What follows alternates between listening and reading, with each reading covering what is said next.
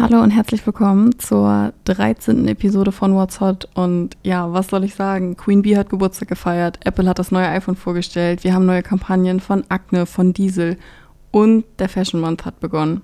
Wie du merkst, wir haben einiges auf der Agenda, also starten wir auch direkt in die Themen rein. Und womit beginnen, wenn nicht mit Beyoncé?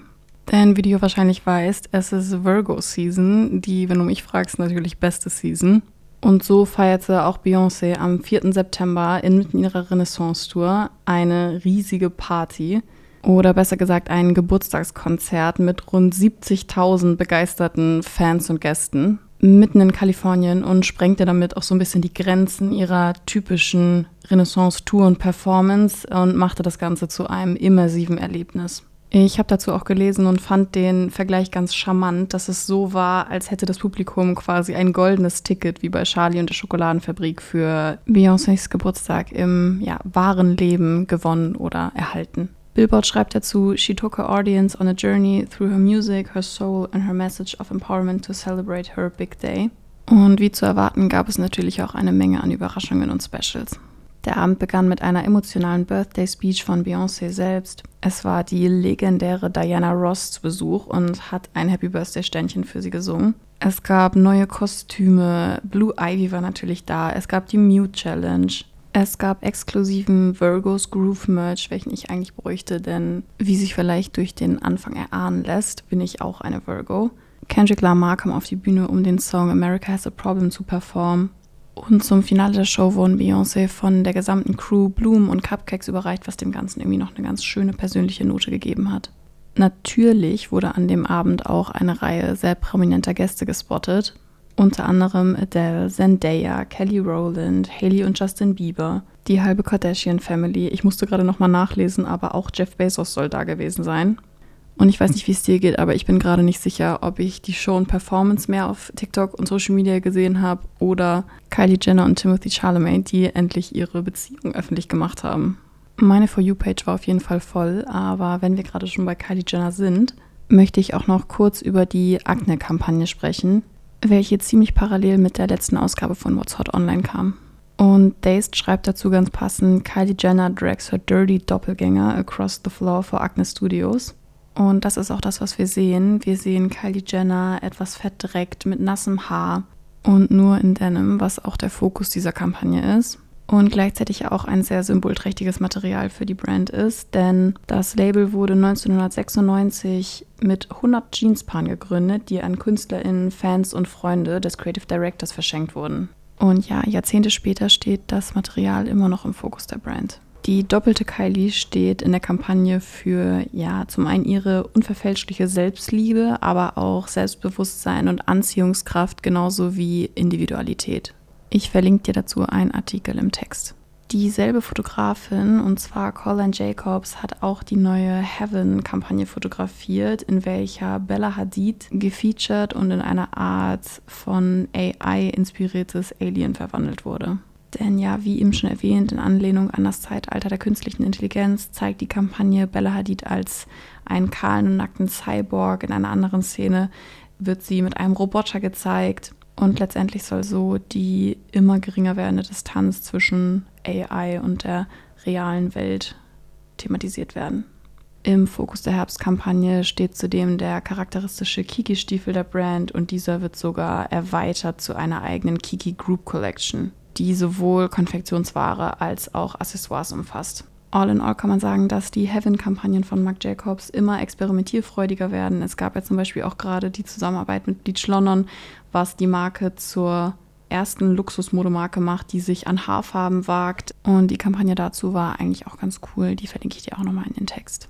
Kommen wir nun zu Diesel und der neuen Herbstkampagne Find the D, angelehnt an die Kinderbuchreihe Wo ist Walter? Und ich muss sagen, ich habe das geliebt als Kind. In den Büchern geht es ja darum, dass man immer verschiedene Szenen hat und dann immer verschiedene Gegenstände und natürlich auch Walter finden muss. Und das Ganze hat die Brand jetzt adaptiert und in sechs verschiedenen Aufnahmen und Szenerien umgesetzt. Und das Coole ist, dass hier super viele diese mitarbeitende Führungskräfte, einschließlich des Gründers Renzo Rosso, gefeatured sind. In der Kampagne sehen wir natürlich eine Hülle und Fülle an Denim. Wir haben Biker Pieces, Cargos, wir haben neue Strukturen und Fabrics. Und was hier ebenfalls ganz cool ist, dass die Brand am 8. September damit gestartet hat, das Ganze zu einem interaktiven Spiel zu machen, bei dem Kundinnen und Fans um echte Preise wetteifern können. Es wird im Laufe von zwei Monaten immer wieder Aufgaben geben, bestimmte Objekte in den Bildern zu finden und diejenigen, die die versteckten Gegenstände erfolgreich finden, können dann reale Pieces und Preise gewinnen, so zum Beispiel Taschen, Gürtel, Mützen, Sneaker, Sonnenbrillen und vieles mehr. Also eine super coole neue Interpretation von Wo ist Walter und Good Luck on Everyone, der sein Glück versucht. Den Link zur Registrierung packe ich dir dazu in den Text. So, und mit einem Blick auf den Kalender, und ich habe es am Anfang schon kurz angeteasert, ist klar, der Fashion Month hat gestartet. Wir befinden uns inmitten der Fashion Weeks und hatten vergangene Woche Freitag den Kickoff in New York, welche bis heute geht. Wenn ich aufnehme, ist Mittwoch der 13. Dann geht es weiter in London vom 15. bis zum 19.09. Danach geht es weiter in Mailand vom 19. bis zum 25.09. und das große Finale wie immer in Paris zwischen dem 25.09. und 3.10.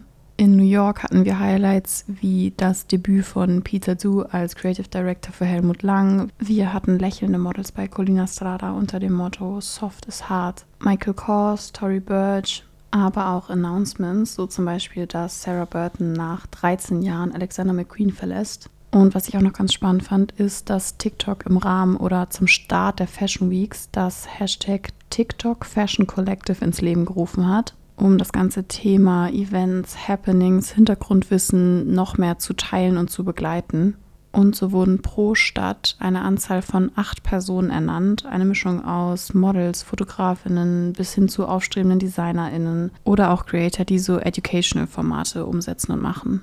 Und neben dem Collective gibt es auch noch den TikTok Fashion Month Hub, zu dem man einfach durch Suche der Stichworte Fashion Month oder Fashion Week gelangt. Und hier werden dann immer brandaktuelle Inhalte gezeigt, so zum Beispiel direkt vom Laufsteg, neue Trends, BTS-Material und so all das, was das modebegeisterte Herz begehrt. So schreibt es zumindest TikTok in ihrem Newsroom. Neben den ganzen Shows und Happenings vor Ort gab es auch eine Reihe neuer Dokumentationen und Filme, so zum Beispiel auch den ersten Teaser des Victoria's Secret Films, welcher als Highlight des Lounge-Events vom 6. September präsentiert wurde. Dieser soll ja das finale Stück der Victoria's Secret Neuerfindung sein, nachdem die jährliche Fashion Show, welche zuletzt 2018 stattfand, wegen fehlender Diversität gecancelt wurde und sich die Marke daraufhin an ein Rebranding machte, um sich neu zu erfinden. Und so wird in dem Film The Victoria's Secret World Tour, welcher am 26. September auf Amazon Prime ausgestrahlt wird, die Arbeit einer neuen Generation von Kreativen gezeigt. Zu den VS20 gehören FilmemacherInnen, MusikerInnen, KünstlerInnen und andere Kreative, in deren Mittelpunkt ein Quartett von ModedesignerInnen steht. Und das aus vier großen Städten, und zwar Lagos, London, Bogota und Tokio. Und diese werden dann mit Hilfe der Ressourcen von Victoria's Secret jeweils eine Kollektion entwerfen, deren Entstehung hinter den Kulissen in der Dokumentation festgehalten wird. Diese werden dann alle in einer gefilmten Modenschau zusammengeführt und durch ein fünftes Segment mit Victoria's Secret Pieces ergänzt. So schreibt es die Vogue in einem sehr guten und informativen Artikel, welchen ich dir auch in den Text verlinken werde. Dann habe ich noch eine weitere Empfehlung für dich, denn es kommt heute, wenn ich aufnehme, am 13.09. eine Dokumentation raus mit dem Namen Danielle Luna, Supermodel. Und hier würde ich ganz gerne HBO selber zitieren, welche schreiben: Danielle Luna, Supermodel, chronicles the remarkable life and career of Danielle Luna, the first black model to grace the cover of both Harper's Bazaar and Vogue. Born Peggy Ann Freeman in Detroit, Michigan, Luna became a larger than life character who broke barriers in the fashion industry, challenged the prevailing ideals of beauty, and influenced culture, all before her untimely death at age 33. Den Trailer hierzu findest du im Text. Dann haben wir noch die Supermodels-Dokumentation, über welche ich in der letzten Episode gesprochen habe. Diese wird am 20. September auf Apple Plus online kommen. Und ja, switchen wir zum Ende noch einmal von Fashion und Film zu Tech. Ich hatte es schon erwähnt, das neue iPhone 15 wurde vorgestellt. Und ich bin leider kein Pro. Ich habe bisher gelesen, dass es ein Gramm leichter ist als das iPhone davor und einen USB-C-Anschluss haben wird. Für alle weiteren Infos und neuen Features packe ich dir einen Artikel in den Text. Und damit wären wir tatsächlich am Ende der heutigen Episode. Ich hoffe, dir hat es gefallen. Ich wünsche dir einen schönen Freitag, ein schönes Wochenende und bis zum nächsten Mal.